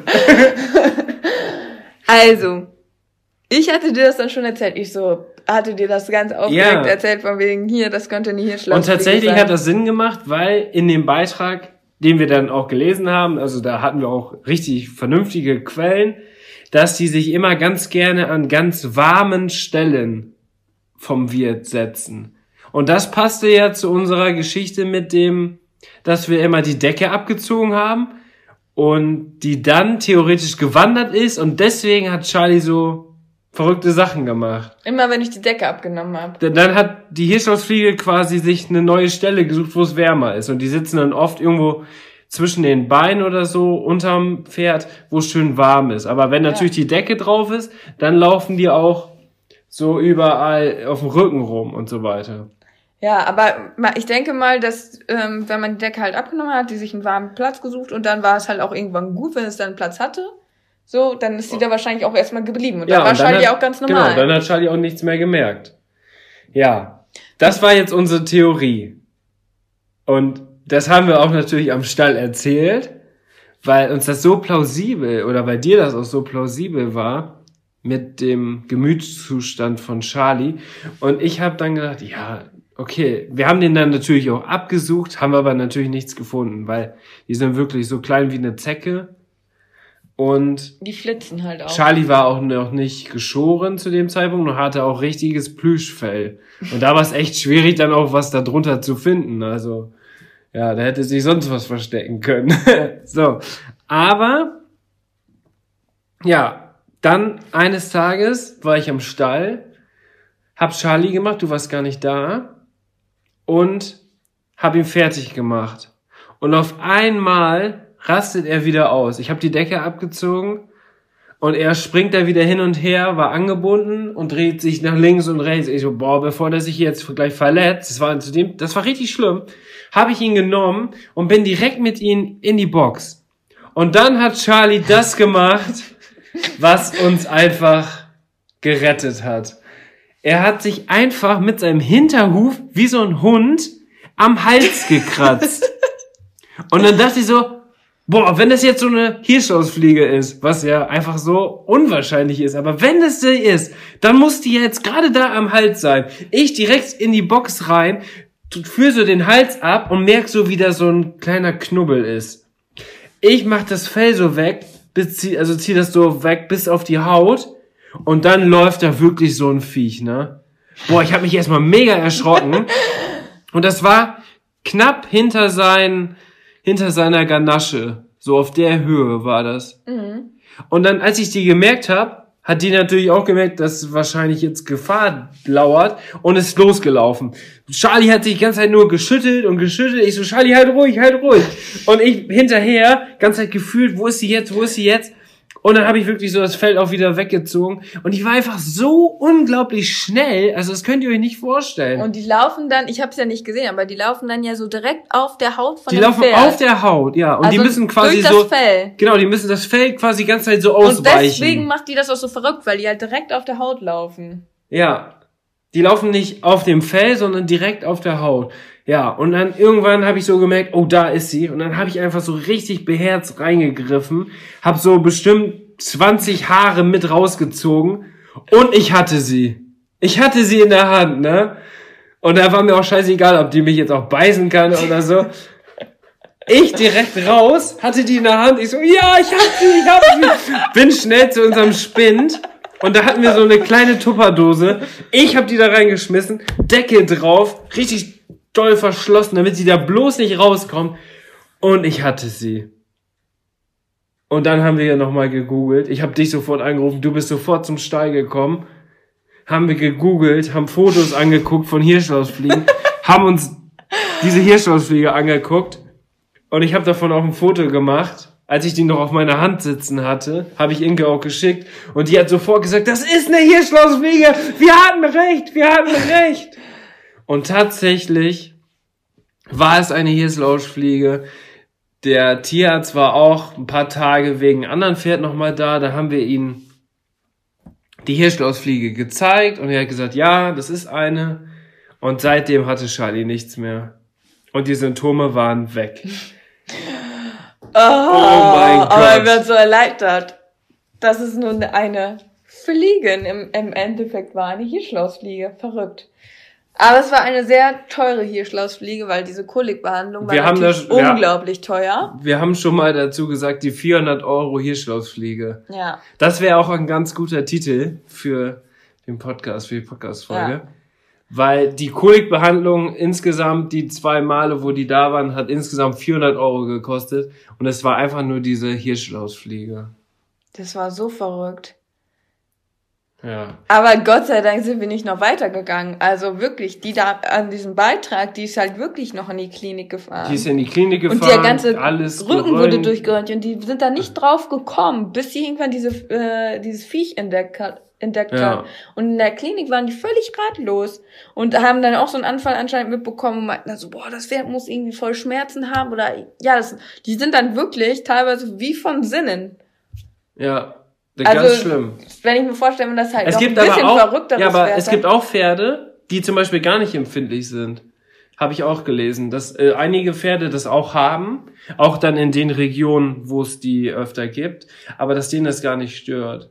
Aber Charlie hat das halt extrem gestört. Charles ist halt auch ein Sensibelchen. Ja. Oh mein Gott. Das war echt crazy. Und dann alle am Stall, ne? die haben das voll gefeiert. Ihr hattet recht. Oh mein Gott, eine Hirschlausfliege. Gott Und- sei Dank keine äh, Magengeschwüre. Ey. Und tatsächlich, Boah. und tatsächlich haben wir jetzt auch die Vermutung, wo du dir die eingefangen hast. Und zwar genau da, wo wir jetzt wohnen. Ja, Weil du warst war. zwei oder drei Wochen vorher, zwei Wochen vorher, warst du mit einer Freundin hier ausreiten Im im Wald, Wald. ausreiten. Und hier gibt's auch sehr viel Wild. Und hier war auch, wo wir, und wo wir das dann hier am neuen Stall erzählt haben, die Story, ähm, war allen diese Hirschlausfliege bekannt. Ja. Also die ist hier Also- nicht unbekannt. Wie gesagt, ich denke, einigen von euch wird das vielleicht jetzt was sagen und sagt so, ja klar, hier Schlausfliege so. Aber in anderen Regionen Also in ist das Münster, total unbekannt. in Münster haben die, die seit 30 Jahren einen Pferdestall haben, haben noch nie was davon gehört. Und von meinem Kumpel, der Bruder, der wohnt in der Lüneburger Heide, den hat er auch angerufen, weil ich habe ihn auch gefragt. Und der hat auch gesagt, ja, die gibt's hier. Und teilweise reagieren Pferde da extrem drauf. Und das hat uns auch nochmal so die Sicherheit gegeben, dass das das vielleicht wirklich sein kann. ja. Und dann hatten wir sie, dieses Biest. Und dann haben wir ein paar Tage später direkt Charlie geschoren, damit auch wirklich alles runter ist. Vielleicht wäre da ja sogar noch eine zweite gewesen. Ja. So, das ging dann aber nicht mehr, weil dann haben wir ihn Ja, dann haben geschoren. wir ihn geschoren, da konnte sich dann hat auch seine kein... dicke Winterdecke draufgekriegt. Und Charlie war wieder der Alte. Ja, und mein Fazit aus den ganzen Geschichten ist eigentlich, dass man, Nicht googeln soll. dass man auf sein Bauchgefühl hören sollte. Weil es gibt halt wirklich immer so, also das Schlimmste finde ich, was man machen kann, ist eigentlich Leute, die das Pferd vielleicht nicht so gut kennen oder die das Gar nicht die Hälfte kennen. nur mitbekommen haben, zu fragen, also einfach so zu fragen, nach der das- Meinung zu fragen. Ja, da das spricht ist ganz man ja, schlimm. Da spricht man ja von gefährlichen Halbwissen. Genau, und ich muss sagen, am Anfang habe ich das tatsächlich häufiger mal gemacht, ähm, weil ich dann ja gerade Charlie neu hatte und ein eigenes Pferd und ähm, erstes eigenes Pferd und man hatte ja auch noch nicht so die Erfahrung. Und dann habe ich ganz oft immer irgendwie einfach so gefragt und das war halt immer richtig dumm eigentlich, weil jeder hat dir was anderes erzählt und jeder war völlig davon überzeugt, ähm, ja, Recht zu haben. Und das hat mich immer total verunsichert. Oder halt auch, dass dann irgendwie so im Stall dann irgendwie sowas erzählt wurde, der könnte das und das haben, ne? Ja. Das hat mich halt immer total verunsichert. Und man muss echt, oder halt sogar bei den Tierärzten, dass die falsche Diagnosen gestellt haben, man muss halt wirklich auf sein Bauchgefühl hören, weil man kennt das Pferd am besten. ja. Und das Und ist du auch so wusstest ja auch, dass bei Charlie irgendwas nicht stimmt, aber ja, ihn, dass es ihnen eigentlich gut geht. Ja, genau. So, es gab Situationen, wo Charlie was hatte und man hat ihm richtig angemerkt, dass es ihm nicht gut geht. Und dass es dann irgendwas vielleicht auch innerhalb von ihm ist, was dann die Schmerzen oder das Leid zugefügt haben. Aber dass das jetzt so eine Hirschlausfliege war, das Der ist dann natürlich jetzt im ersten Moment nicht drauf gekommen, aber ich wusste halt schon von Anfang an, das ist zum Beispiel, also habe ich das total angezweifelt, dass das eine Kolik ist. Mhm. So, und damit habe ich ja eigentlich recht gehabt. So, und das auf dieses Bauchgefühl, da, da muss man echt drauf vertrauen, weil man kennt das Pferd, man sieht das jeden Tag, man hat dazu eine Verbindung und äh, man muss ja auch ein bisschen auch drauf vertrauen. Das habe ich so ein bisschen aus diesen Geschichten gelernt. ja, und nicht zu viele Meinungen einholen. Nicht zu viele Meinungen. sondern vielleicht vom ja. Tierarzt und wenn es dann zweifelhaft ist, so wie es in der Geschichte war mit den Spalt angeblich im Knochen, dass man dann sagt, ähm, man holt sich noch eine zweite Meinung an, ein, aber dann auch wirklich eine fachliche Meinung. Und man fragt nicht jeden am Stall, was hältst du davon, was hältst du davon? Ja, das ist und du suchst dir, du, und du suchst dir irgendwie die plausibelste Geschichte daraus aus. Ja, googeln muss ich sagen, ist auch gefährlich, aber andererseits, wie bei der Geschichte war es echt so, dass es, dass ich da sonst auch nicht drauf gekommen wäre. Ja, und das liegt daran, kann ich dir ganz einfach erklären, weil das so regional bedingt ist. Für einige ist es sowas von klar, dass das diese Hirschlausfliege ist, weil die das einfach kennen. Für die aus Münster war es einfach so unwahrscheinlich, dass es sowas ist, dass, weil man das einfach gar nicht kannte. Ja, Zum Beispiel, wenn du jetzt, wenn wir jetzt ein neues Pferd am Stall haben und auf einmal hat ein Pferd das und reagiert ähnlich wie Charlie, dann können wir ja direkt darauf oder können wir ja direkt darauf untersuchen, ob es vielleicht sogar das ist. So, das weiß man ja aber erst durch Erfahrung, die man gesammelt hat. So, und in einigen Regionen ist das halt, ist die Erfahrung ganz normal. Da kennt ein, ein Tierarzt wahrscheinlich, vielleicht gibt es sogar irgendwelche Mittel schon dagegen. So, irgendwelche, so eine Art Fallen. Es gibt auch diese Mittel gegen Zecken. ja, aber ähm, manchmal ist dann googeln schon gut. Also, Inke ist auf jeden Fall immer sehr beschäftigt, wenn sie googelt. Das können wir auf jeden Fall festhalten. Ja, also, aber das Bauchgefühl äh, zählt immer mehr. Ja. Und auch so Bauchgefühl, was stelle ich mein Pferd auf die Weide oder als Boxenruhe, da würde ich auch auf mein Bo äh, Bauchgefühl vertrauen, was besser ist. Wenn es die Alternativen gibt. Ja, wenn der Tier jetzt sagt, Ja. du kannst dir aussuchen, ob du sie auf der Weide stellst oder in eine Ja. Box. Weil Box kann dann vielleicht schneller regenerieren, aber kann weitere Gefahren birgen. Natürlich Weide auch, auf der Weide können sie sich auch nochmal wieder verletzen, aber ja, man muss das einfach abwägen. Das Bauchgefühl. Ja, du und dein Bauchgefühl. Hat Ja, ich könnte dir jetzt noch eine geklappt. skurrile Geschichte dazu. Egal. Egal, das sparen wir uns auf für die. Ich habe leider noch eine mysteriöse, skurrile Bauchgefühl-Geschichte. Hey, nee, jetzt will ich das wissen. Dann erzähl noch schnell. Ich hatte nämlich schon mal eine Vorahnung, als es Charlie nicht gut ging. Warum hast du geträumt? Ab und zu träumt Inke auch, dass Charlie irgendwas hat. Ja, und das war so ein Fall. Da habe ich geträumt, dass es Charlie nicht gut geht. Und dann habe ich dich. Ich hatte einen ganz, ganz schrecklichen Traum, dass es Charlie nicht gut geht und dass er, dass er in Gefahr ist. das war ein ganz schlimmer Albtraum. Und ich bin morgens wirklich aufgewacht und ich habe zu Dennis gesagt, wir müssen sofort in den Stall, Charlie hat irgendwas. Und hatte Kannst der was? kannst du dich nee, ich kann mich mehr da, dran nee. erinnern? War das, war das zu meiner Zeit, wo ich noch nicht so viel mit Pferden zu tun hatte? Ja. Das Ja. war noch ganz am Anfang. Ja, da wusste ich ja nicht mal, was ein Halfter ist. Es war ganz am Anfang. Und da war Charlie Und das bedeutet vor drei Jahren. Da, da war Charlie lahm. Und was hatte er? Da hatte er die Fesselträgergeschichte. Stimmt.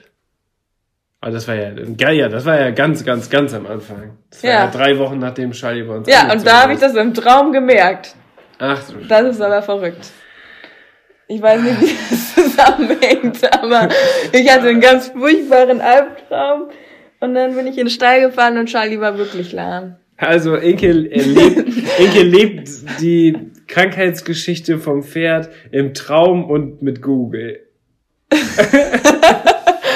Nee, ich habe das irgendwie gespürt, dass was nicht in Ordnung ist. Ja, und die, weil die auch jetzt schon so eine intensive Bindung von drei Wochen gehabt haben. Nee, ich kann mir das eigentlich nur so. Wie ein Nee, ah, das, Zwillinge. nein, das ist. Wie Mutter und Also, Tochter. dass, dass Charlie und ich eine besondere Bindung haben, ist klar. Aber ich schätze mal, dass. Ähm, nee, du findest das jetzt verrückt, aber das war wirklich so. Das war wirklich so. Okay, erzähl. Ich, Boah, sorry, wenn ihr jetzt gerade auch irgendwie einen Lachanfall kriegt und in der Bahn sitzt oder auf dem Weg zur Schule oder wo auch immer ihr den Nee, Podcast hört. aber das war Ihr seid jetzt auf jeden so. Fall wach. Das war Ah. wirklich so. Ja. Und ich kann mir das eigentlich nur so erklären, dass ich halt irgendwie so eine Unterbewusstheit einfach irgendwie schon so kleine Anzeichen wahrgenommen habe. Okay. Und dann habe ich mir Ich so, glaube dir das. Ja, und dann hatte ich einen furchtbaren Albtraum. Und das war echt ein schrecklicher Albtraum. ja, aber dem wollen wir nicht erzählen. Nee, der ist nicht, nicht schön. Okay. Und, aber kannst dich nicht mehr dran erinnern, wie ich morgens aufgewacht bin? Doch. Ja, du hast das öfter dir mal. gesagt ja, du hast öfter mal so solche Sachen. Du träumst öfter mal komische Sachen. Ja. Enke redet ist- auch ab und zu im Schlaf. Das ist unheimlich. Nee, aber ich glaube das ganz fest, dass man solche Sachen einfach vom Bauch oder unterbewusst einfach merkt. ja, wer weiß. Also das ja, ist jetzt nicht so was Mysteriöses, würde ich jetzt gar nicht sagen, sondern ich glaube, ich habe das einfach unterbewusst gespürt, dass was nicht stimmt. Das ist ja, vielleicht wurde das einfach noch nicht entdeckt, dass es noch so eine weitere Ebene gibt, so eine metaphysische Ebene, so. Das hört man ja immer wieder, dass es solche Sachen gibt. Vielleicht ist das einfach von der Wissenschaft noch nicht. Jetzt geht's hier, jetzt wird's hier richtig skurril. Vielleicht- ist echt eine skurrile Podcast-Folge. Ich könnte dir noch skurrilere Sachen erzählen, aber nee, das besser nicht. Nee. Okay. Ja, das war auf jeden Fall jetzt der Platz eins. Wir müssen auch jetzt irgendwann mal weiterkommen hier Ja. im Programm. Psycho. Ja. Wir müssen jetzt noch eben unsere allzeit geliebte Rubrik Highlight und Fail der Woche. Und wir dürfen das vielleicht jetzt nicht so weit ausholen, dass es jetzt nochmal eine Stunde dauert. Okay, Was war dein Highlight der Woche? ganz schnell. Ein Highlight der Woche war, dass ich ein riesengroßes Paket bekommen habe Aha. Von wem? von Schokomülle Sports. Und was war da drin? Die neue Sommerkollektion, Frühling-Sommer. Und da werden wir jetzt ganz viele coole Fotos machen. Und da freue ich mich schon. Also wir haben jetzt auch schon Teil Fotos gemacht. Mhm. Aber mega cool. Das Richtig ist mein viele Highlight. Sachen. Ja. Richtig viele Sachen. Richtig, richtig viele Sachen. Voll cool. Ich habe mich so gefreut. Ja, und da haben wir jetzt noch gut was zu tun, weil wir dafür Fotos machen und ähm, jetzt haben wir den ersten Schwung schon durch. Die muss ich jetzt noch bearbeiten. Ja, Aber es geht noch fleißig weiter. Es sind unzählige Outfits. das Ich habe stimmt. so einen langen Shootingplan erstellt. Der ist wahnsinnig lang. Mehrere Seiten. Und das müssen wir alles jetzt in kürzester Zeit abarbeiten. Ja. Das ist echt. Du hast den Shootingplan, glaube ich, noch nicht gesehen, aber der ist echt so Ich- lang. Ich saß allein Ja, ich- schon den ganzen Tag daran, einfach diesen Shootingplan zu erstellen. Ja, ich habe ja nur den ersten Teil gesehen, den wir schon abgewickelt haben. Und da Das war gerade waren es mal- ja fünf Motive. das war gerade mal 10 Prozent. Ja, und dafür brauchten wir schon einen halben Tag. Ja, ich würde sagen, dann halten wir uns ran und machen direkt morgen wieder Fotos. Sehr gut, sehr gut. Ja, ich, wie war dein, soll ich mich jetzt schnell fassen mit meinem Fail und dann Ja. kommen wir zu dir? Ja, dann mach du So, erst. also ganz schnell, mein Fail der Woche war des Charles, der kleine König, wo wir jetzt gerade schon bei diesen ganzen Krankheitsverletzungsgeschichten sind. Passt zum Thema. Ja. Obwohl, das kannst du fast besser erzählen, oder? Du hast es live miterlebt. Ja, ich habe Charlie, also Charlie und Bube waren wieder draußen und die waren ganz schön wild, leider. Und Da habe ich schon so eine Vorahnung gehabt. Hattest du auch so einen Traum? Nee, das nicht. So Okay. wild auch nicht. Aber ich hatte eine Vorahnung, oh, das kann vielleicht nicht so gut sein, weil der Boden war auch noch leicht gefroren. Ganz gefährliche Geschichte bei Charlie, weil, ja, Bube, der passt einfach auf sich auf. Das ist einfach so ein Pferd, der macht das einfach, der buckelt kontrolliert. Das hört sich komisch an, aber wenn man Bube kennt, dann weiß man, dass das wirklich so ist. So, bei denen, denen, bei denen haben wir auch schon ganz verrückte Sachen gesehen. Der hat sich schon mal auf einer Weide überschlagen, im vollen Galopp, steht Aber der auf. ist wie so ein Stuntman, der macht das so kontrolliert, Ja. der kann sich so kontrolliert abrollen der, und hat so. sich, der hat sich völlig überschlagen und alle dachten, ach, jetzt ist vorbei. Und er steht auf und galoppiert einfach weiter und hat nichts. Ja, Noch nicht das mal ein. Kratzer. Noch nicht mal ein Kratzer. So, und Charlie buckelt und ich habe das sogar in der Story gehabt und vielleicht habe ich das sogar live aufgenommen, wie er sich mit seinem rechten Bein ins linke, nee, doch, mit seinem rechten Hinterbein Ins linke. ins linke Hinterbein reingetreten hat.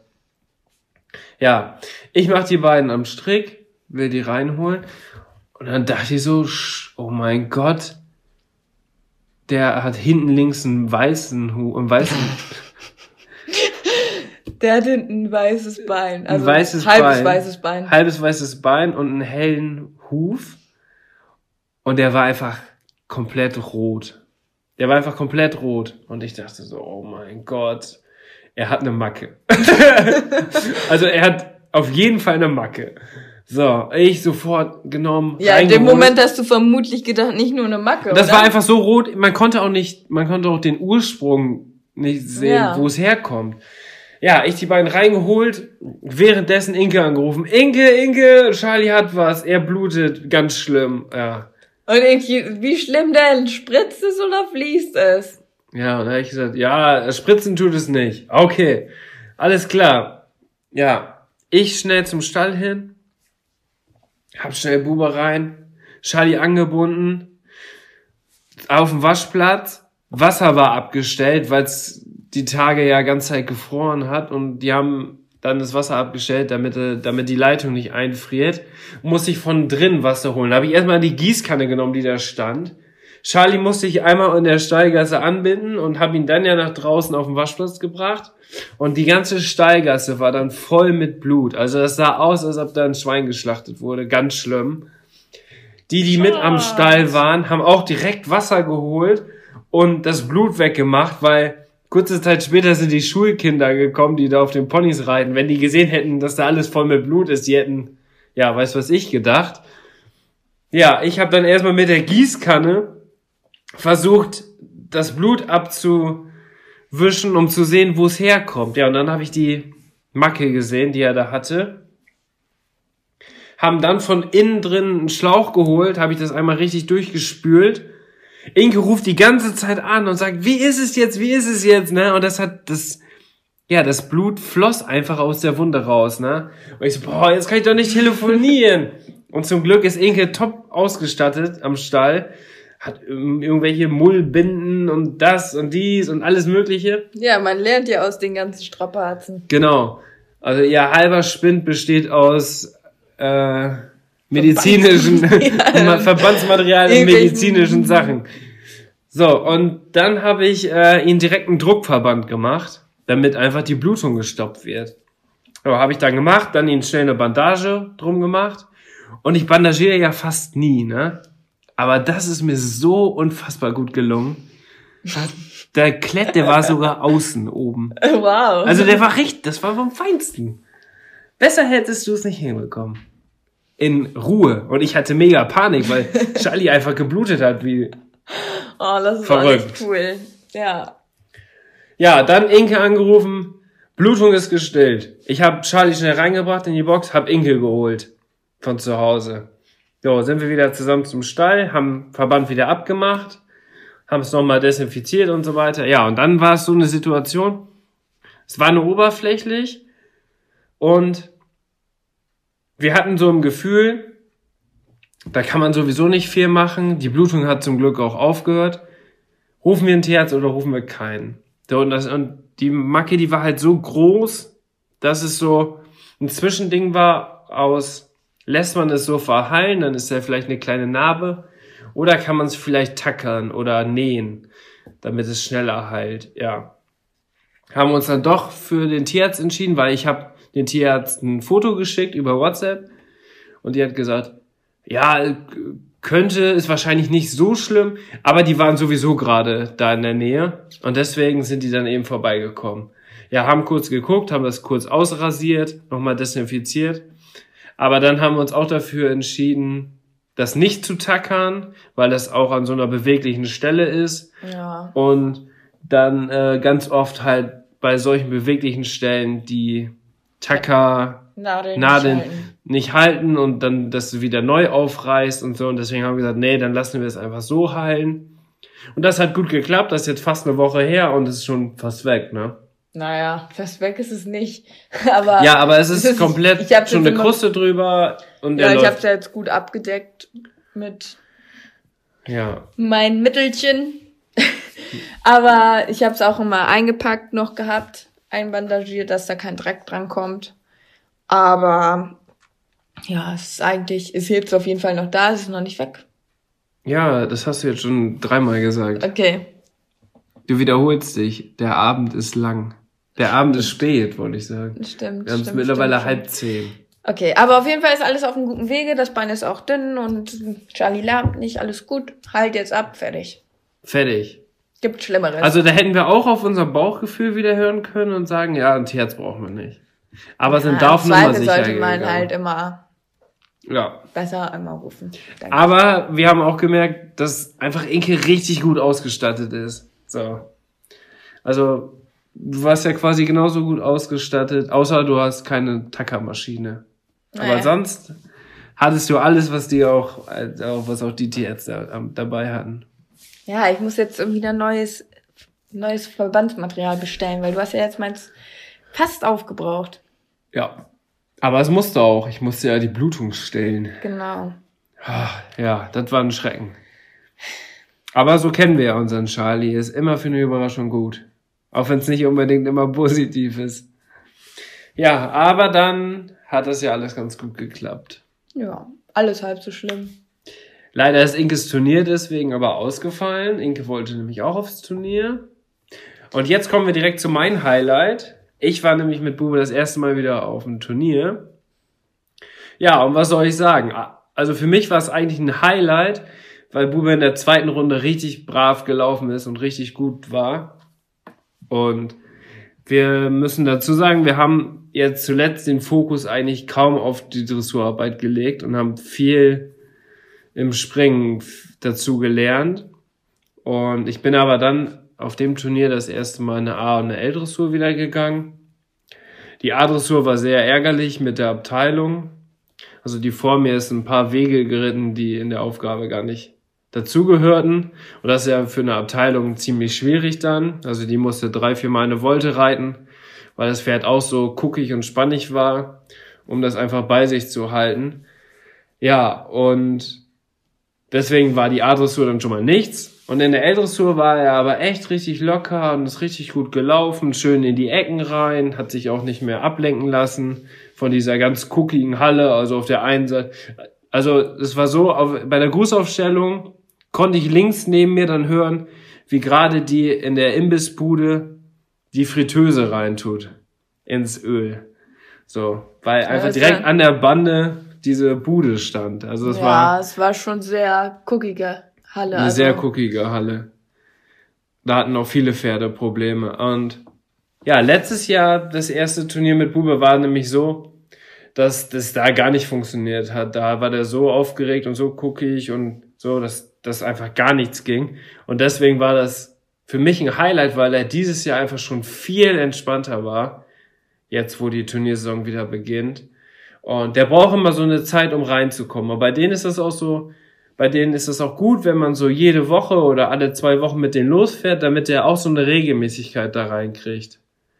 Weil er dann einfach viel entspannter ist und was uns da aber auf dem Turnier auch extrem aufgefallen ist, dass er zu uns schon eine viel größere Bindung aufgebaut hat, seitdem der jetzt auch Voll. bei uns steht, als er noch in Münster war. Weil wo wir in Münster mit ihnen auf dem Turnier waren, so, da haben wir ja nicht so eine innige Beziehung gehabt, wie es jetzt ist.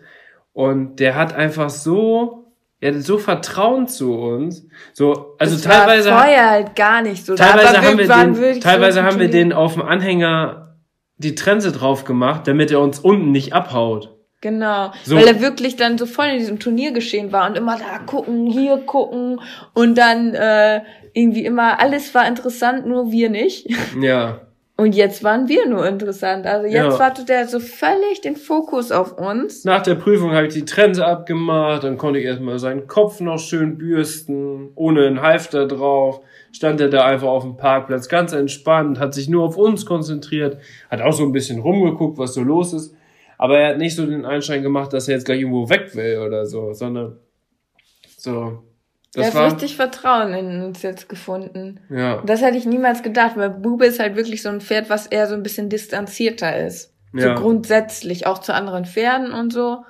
Aber irgendwie jetzt mittlerweile hatte das echt so gemerkt, dass das einfach gut ist mit uns. Also, dass es ihm gut tut, wenn er uns Mhm. Vertrauen schenkt. Ja. Der, vorher hat er nicht mal gebrümmelt, gar nichts. So, da war der auf der Weide mit acht, sechs, sieben, acht, neun äh, anderen Wallachen und er war der Boss.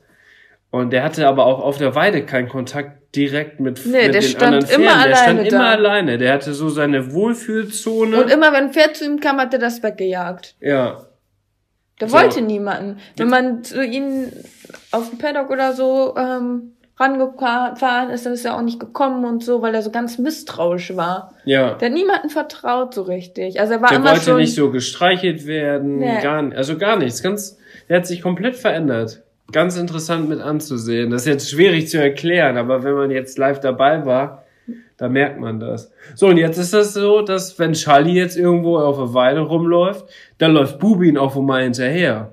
Und das gab's vorher auf gar keinen Fall. Nee. So, Charlie, der ist sehr anhänglich, was an Menschen und an Pferden angeht. Und jetzt, wenn Bube irgendwo hinläuft, läuft Charlie natürlich auch direkt hinterher. Aber andersrum auch. Und das ist schon echt Mhm. ein großer Fortschritt. Und Bube brömmelt immer und wiehert, wenn wir kommen. Und er wiehert auch, wenn Charlie weggeht. Also auch zu Ja. Pferden ist er viel. hat sich echt gewandelt. ja.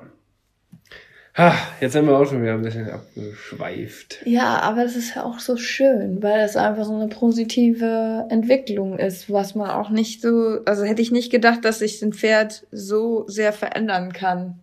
Charakterlich. Ja. Eigentlich wollten wir heute einen kurzen Podcast machen. Das sagen wir aber jedes Mal. Ja. Ähm, weil ich war heute noch auf dem Turnier am Arbeiten und du hattest auch Ich noch ganz viel zu tun und du hast dich um die Pferde gekümmert. Pferde kümmern. Deswegen konnten wir jetzt erst um 20 Uhr anfangen, überhaupt den Podcast aufzunehmen.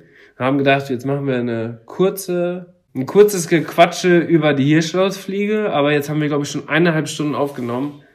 Also richtig übel. Aber ich glaube, die Folge ist sehr interessant geworden. Ich glaube auch. Und ziemlich verrückt. Und jetzt muss ich noch ganz kurz, um alles perfekt abzurunden, mein Fell der Woche. ah ja. Und das ist eigentlich was ganz Lustiges auch, weil ich kümmere mich ja eigentlich meistens ums Ausmisten. Also wir müssen selber misten an unserem Stall und selber rein und rausstellen und gefüttert wird von Leuten. Und ja, ich miste jeden Tag. So, und wenn die Pferde draußen sind, dann kann ich ja ganz gut misten, aber manchmal sind die noch drin, wenn zum Beispiel das Wetter gerade nicht so gut ist und wir die erst nachmittags rausgestellt haben. Und deswegen binde ich die dann auch manchmal an. So, und ich höre auch immer Podcast während des Mistens. Und zu dem, aber an dem Tag waren die draußen. Und dann habe ich gemistet und habe mein Handy in den Trog reingelegt.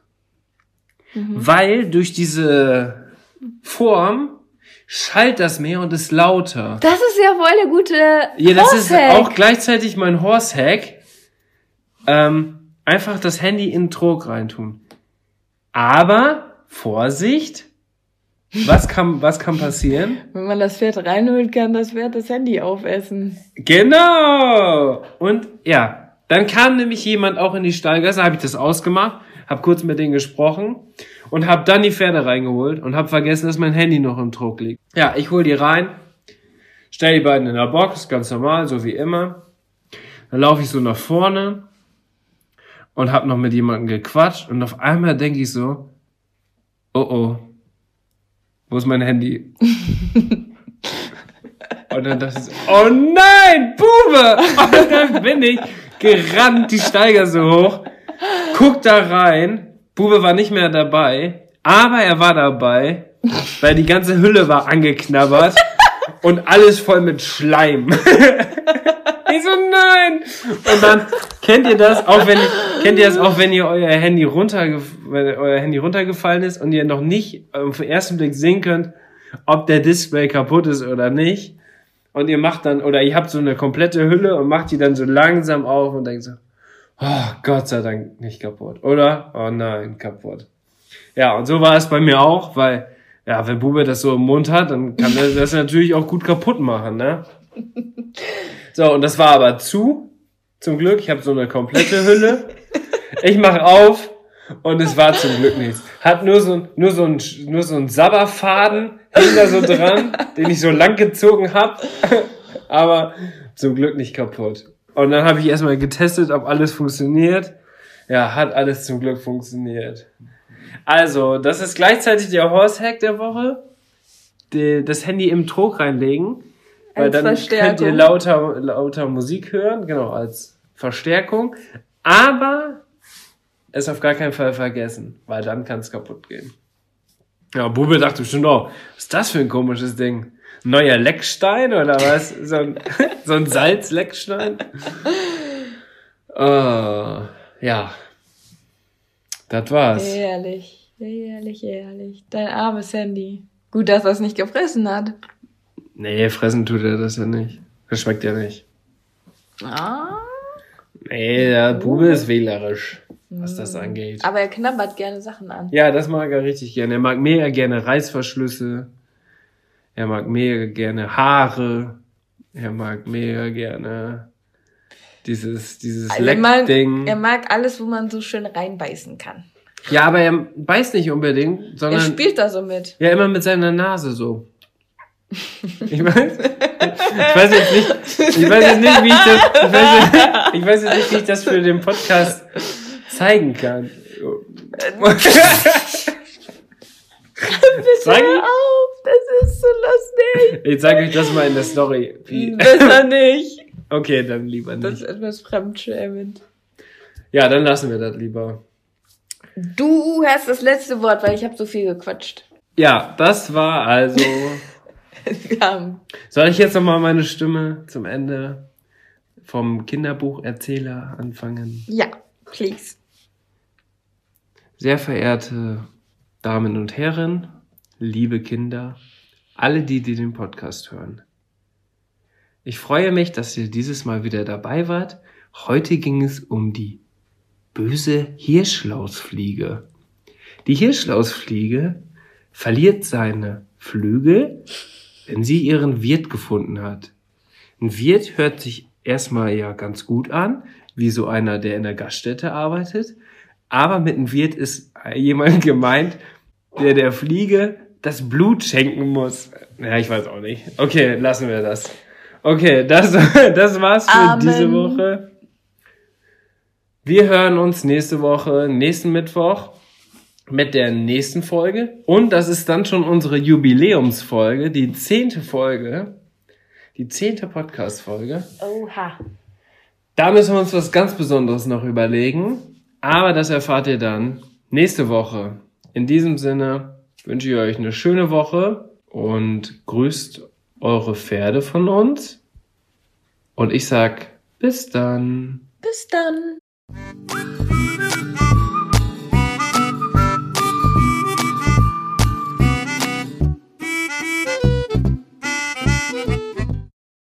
Am Ende der Podcast-Folge habe ich noch einen Tipp für euch. Unser Partner rund um das Thema Fütterung ist der Online-Shop masterhorse.de.